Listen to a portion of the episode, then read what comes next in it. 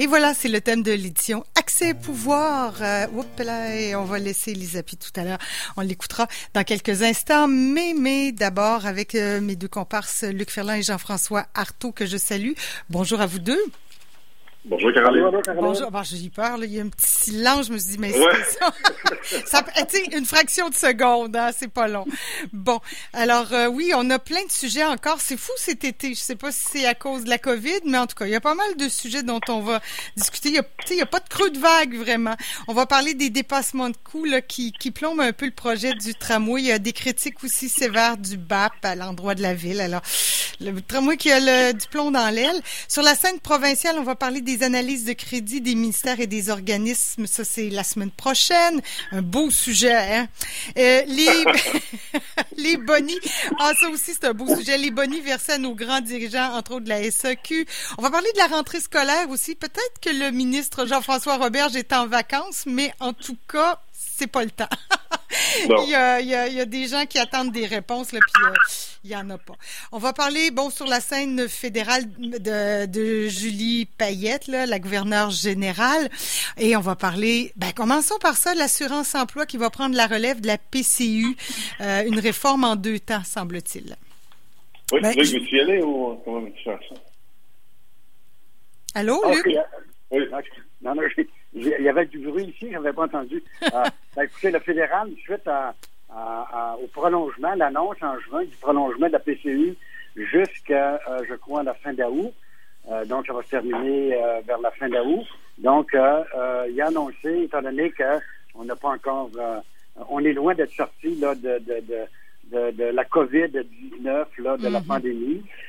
les gens continuent. Donc, le gouvernement Trudeau a annoncé, il travaille là-dessus. On n'a pas encore les, les détails, les fins détails, si on veut, euh, du nouveau programme qui sera un peu euh, un, pendant de la PCU, mais euh, en deux temps. Le premier, c'est de permettre à ceux qui avaient, parce que rappelez-vous au début, ceux qui avaient le droit à l'assurance chômage au début, aux alentours du 20 mars, pouvaient s'inscrire soit à l'assurance chômage ou directement à la PCU, ce qui allait, euh, c'était un peu un fast track, donc ça allait beaucoup plus rapidement.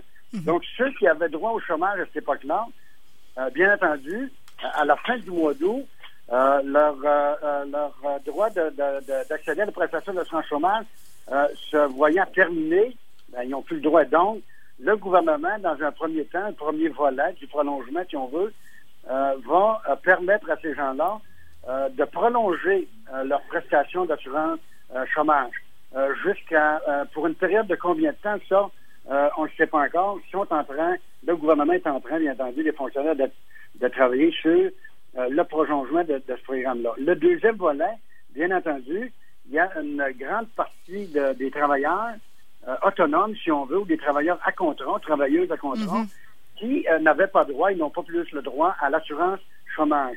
Donc, pour ces gens-là, le gouvernement va mettre en, en, en, œuvre un volet 2, si on veut, pour que ces gens-là aient accès euh, au prolongement, si on veut, appelons-le de la PCU, mais le programme aura un autre terme.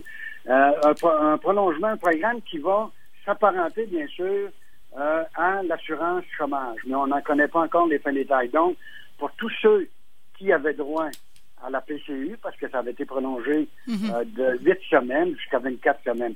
Donc, c'est un peu l'annonce qui a été faite la semaine dernière par le gouvernement Trudeau. Euh, par contre, on va connaître les détails d'ici la fin du mois d'août. Oui. Jean-François, sur le sujet? Oui, ben c'est ça. Ben, je pense, a bien, bien expliqué oui, oui, tout à fait, c'est assez clair. Est-ce que politiquement, ça vaut la peine et pourquoi on fait ça? Surtout, pourquoi on fait ça?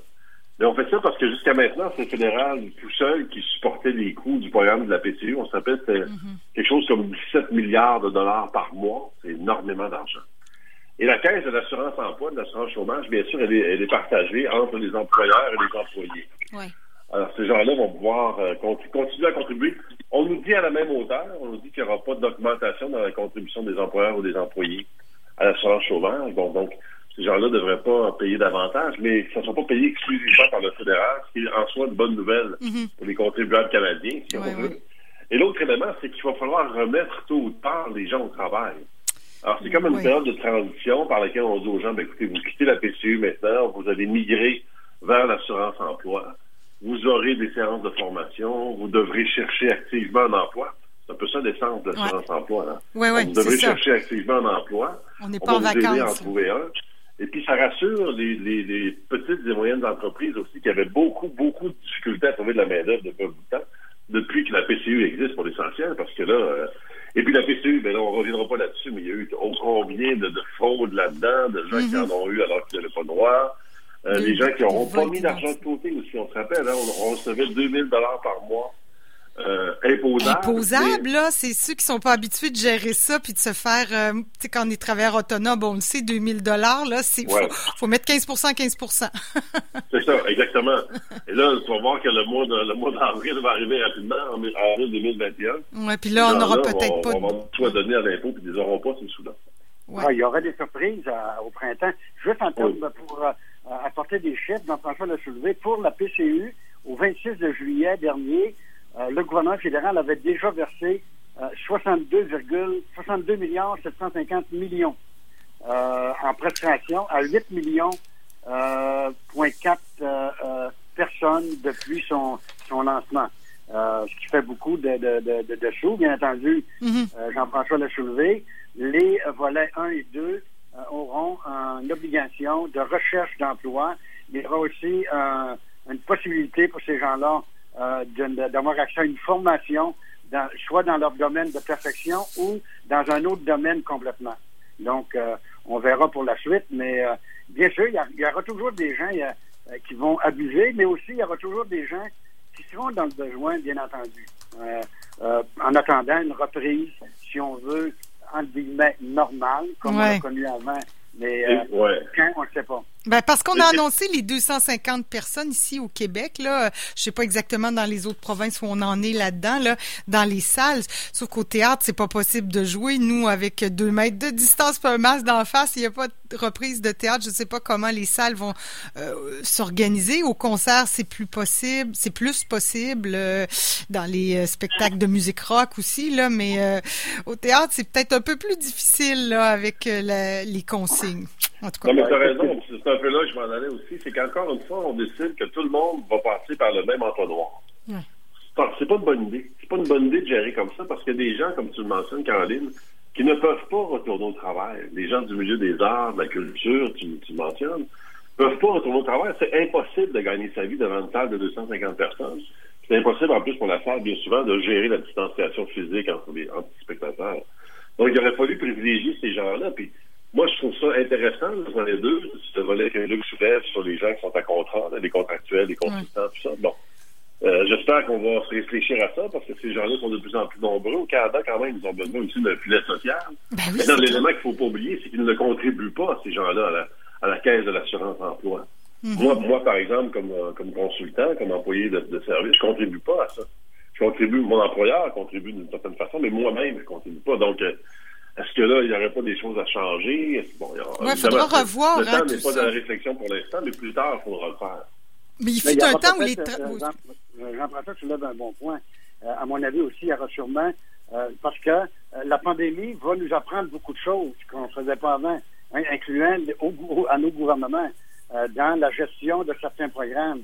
Parce que tous les travailleurs autonomes, dont je suis, Jean-François, où on, les gens ne se donnent pas de salaire, mais bon, suite, mais on, ne paie pas d'assurance emploi, mais on n'a pas le droit à l'assurance emploi également. OK? Donc, euh, est-ce qu'il y aura des modifications d'apporter pour que ces gens-là euh, euh, y aient accès, bien entendu, en contribuant à la caisse de l'assurance emploi ou dans d'autres programmes exactement? Mm-hmm.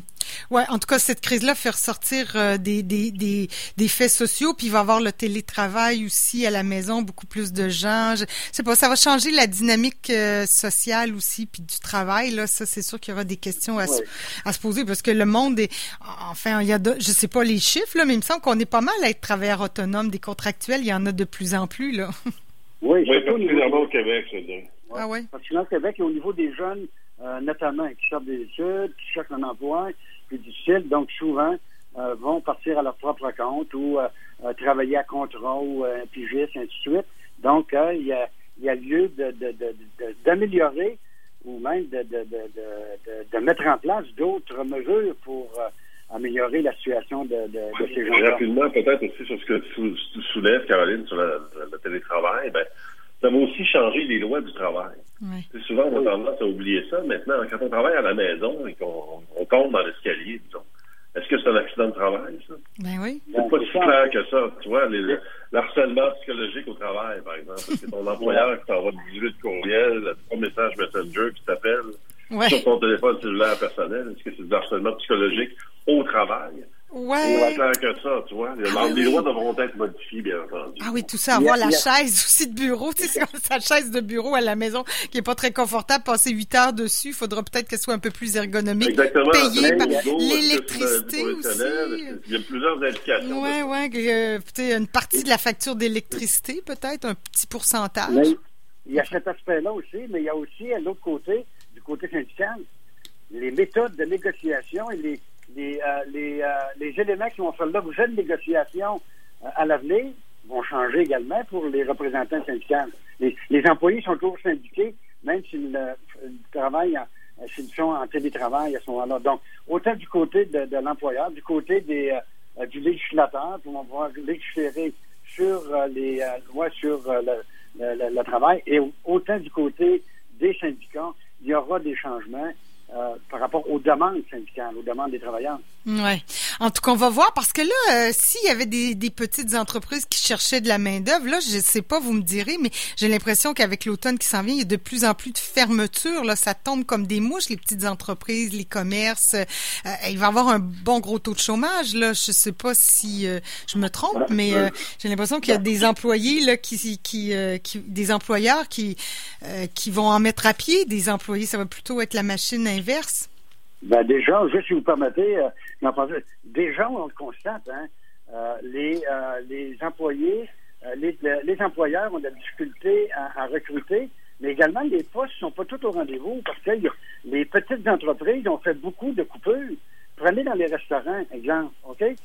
bien entendu, avec une capacité de 50% où ils peuvent accepter une clientèle s'il y avait de la place pour 200 personnes avant la pandémie, ils ne peuvent en accueillir que 100 personnes. Donc, il y a une diminution des revenus. Il y a une diminution de. On a besoin de moins de serveurs et serveuses, moins d'employés personnels. Donc, il y a, cet aspect-là. L'autre élément qu'il va falloir euh, euh, considérer, c'est euh, justement quand on parle du. On a parlé tout à l'heure au niveau du, des difficultés financières à l'automne, autant, on a parlé la semaine dernière, autant de la part de certaines entreprises, surtout dans le domaine de la restauration et de l'industrie touristique, mais également du côté des, euh, euh, des particuliers, des contribuables. Parce que rappelez-vous, on a reporté, les gens pouvant, et plusieurs euh, s'en sont prévalus, reporter certaines obligations de paiement. Les hypothèques, les comptes d'Hydro-Québec, et ainsi de suite, j'en pense. Mais tout à l'heure, à l'automne et surtout au printemps 2021, ben, ces comptes-là vont revenir et les gens n'auront pas seulement euh, la capacité de rembourser ces choses-là. Là, sur le plan économique, je crois que ça va faire euh, euh, ça va faire beaucoup plus mal. Oui, moi je pense que la véritable deuxième vague va s'analyser en termes économiques. Vous avez raison, mais pas seulement aussi pour les entreprises, mais pour les individus. Le, taux directeur de la Banque centrale du Canada est à 0,25% C'est pas un hasard. C'est que les gens ont un taux d'endettement extrêmement élevé. Et ça peut, à la moindre, au moindre soubresaut dans les taux hypothécaires, ça pourrait faire en sorte que les gens vont perdre leur maison.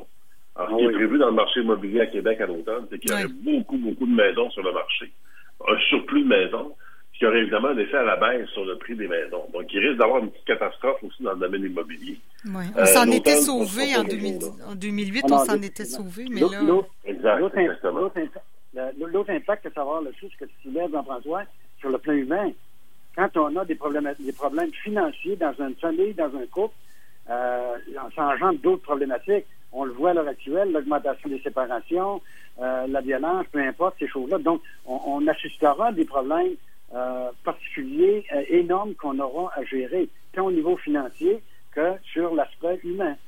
À surveiller, puis je me fie sur vous pour euh, être notre baromètre. Bon, je vous propose une... On, on veille jour et nuit. Oui, je sais, vous arrêtez pas, vous prenez jamais de pause. Bon, moi, nous, on va en faire une petite pause, Elisapi, et puis euh, on se reparle. On va parler de la gouverneure générale, Julie Payette. Jean-François, tu nous l'avais dit que c'était peut-être... Oui, ben, ah, oui. Encore une fois. Bon, on en reparle à tout de suite.